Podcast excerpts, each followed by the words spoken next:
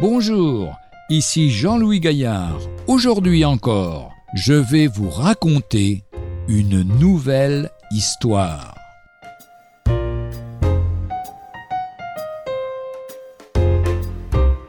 Regardez les oiseaux du ciel. Continuons notre réflexion sur les oiseaux du ciel. Car ce matin, le ciel était magnifique. J'ai été attiré par un vol d'oiseaux en forme de V, il s'agissait d'oies sauvages. Lorsque ces oiseaux se déplacent dans le ciel, ils volent toujours en formation serrée. Ils semblent ne faire qu'un.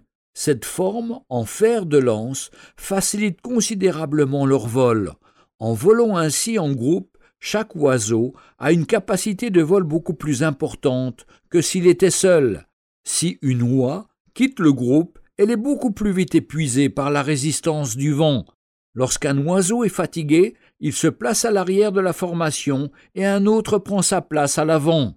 Les oiseaux s'encouragent les uns les autres en poussant des cris. Comme la parole de Dieu nous y encourage, nous pouvons apprendre des oies sauvages.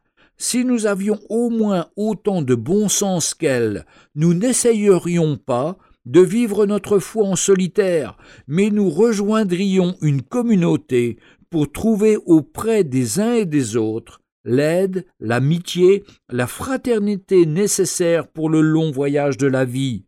N'abandonnons pas nos assemblées comme c'est la coutume de quelques-uns, comme disait déjà l'apôtre Paul aux chrétiens de l'époque, dans l'épître aux Hébreux, dans le chapitre 10 et au verset 25.